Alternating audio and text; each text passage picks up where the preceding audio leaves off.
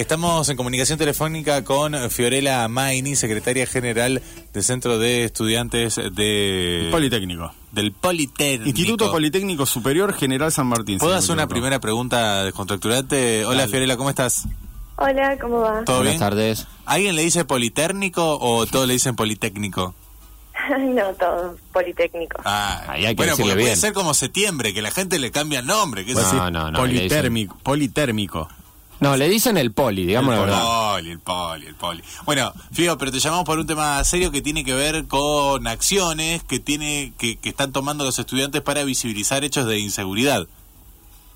Sí, sí. eh, bueno, les comento un contexto breve. Dale. Nosotros desde fines del año pasado estamos viendo un montón de inseguridades, eh, robos dentro de la institución Mm. y en un rango de una cuadra, digamos, los ladrones ya se saben los horarios que tenemos nosotros de cursado, Claro. a qué hora salimos en el almuerzo, suelen ir contra los chicos más chicos de la escuela.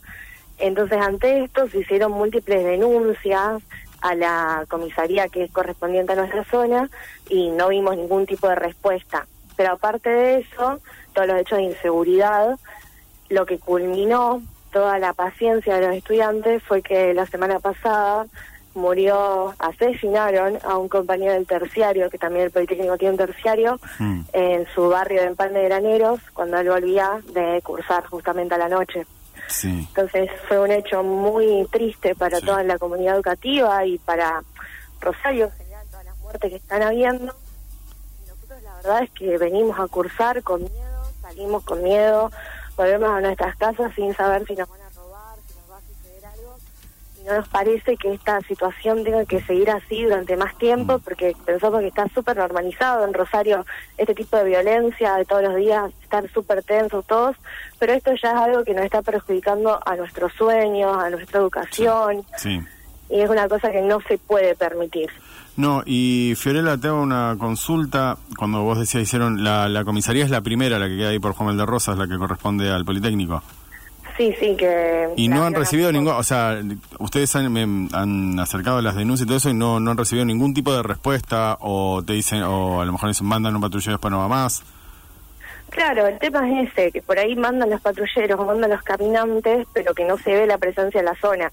Claro. Porque no es posible que una misma persona, que ya toda la comunidad sabe quién es, Sí. venga robando dos, tres, cuatro veces por día hace semanas y que nadie haga nada. Mismo los chicos han ido a buscar a la policía para que se acerquen y tampoco es una respuesta activa, digamos. Sí. Eh, cuando vos decías, digo, que han habido robos dentro de la escuela, es, eh, digo, son las mismas, digo, las personas que ustedes tienen identificadas que ingresan al, al- a la institución. Eh, sí, ocurrió varias veces que personas que ingresan desde la calle, ya que, bueno, el Politécnico como una escuela universitaria... Sí, tienen las puertas abiertas. Tienen las puertas abiertas o tienen las puertas abiertas en los horarios de almuerzo. Ahora Sí. eso se controló mucho más desde la institución. Pero bueno, entran personas y ocurrió que a un chico lo amenazaron en el patio con un cuchillo, le quitaron el celular, a otros desaparecieron mochilas, eh, entra gente a pedir dinero a los estudiantes, a apretarlos, y es una situación que no se puede permitir. Vos no podés No, no, no. estar tranquilo en tu propia escuela. Han desaparecido celulares, mochilas, Claro. pero bueno, eso es súper terrible que te amenacen en tu propia escuela. Eh, la sentada que hoy llevaron a cabo, que fue a las siete y media de la mañana, ¿tuvieron al- algún tipo de rebote de, de- de esa actividad?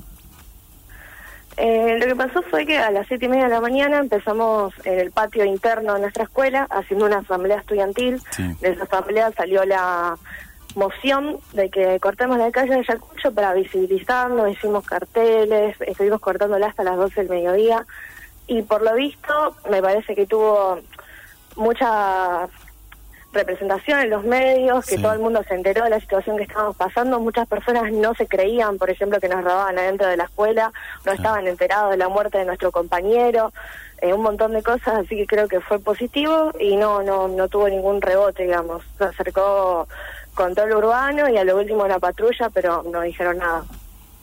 Eh, Bien, bien. Entonces, eh, ¿y ustedes tienen pensado algo hacia adelante, Fiorella?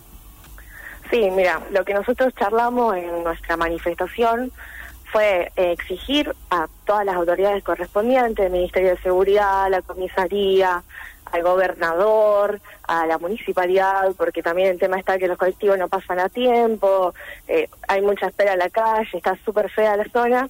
Eh, pero bueno, exigimos una respuesta a un corto lapso de tiempo. Si nosotros acá una semana, 15 días, no vemos una mejora, vamos a seguir haciendo este tipo de manifestaciones o medidas de fuerza que vamos a decidir entre todos en la Asamblea. Por ahora, mañana acompañamos al paro de toda la comunidad estudiantil de la provincia, una marcha a las 10 de la mañana, eh, que se añadió COAD, que es nuestro gremio de docentes, docentes. y también AMSAFE. Así que por ahora vamos a acompañar esa medida. Bueno, eh, Fiorella Maini, eh, presidenta ahí del Centro de Estudiantes del Politécnico, muchas gracias. Gracias, adiós. Adiós. Ahí pasaba entonces, bueno, esta realidad que están viviendo los estudiantes del Politécnico, extremadamente grave, robos como en la vía, en la calle, adentro de la propia escuela.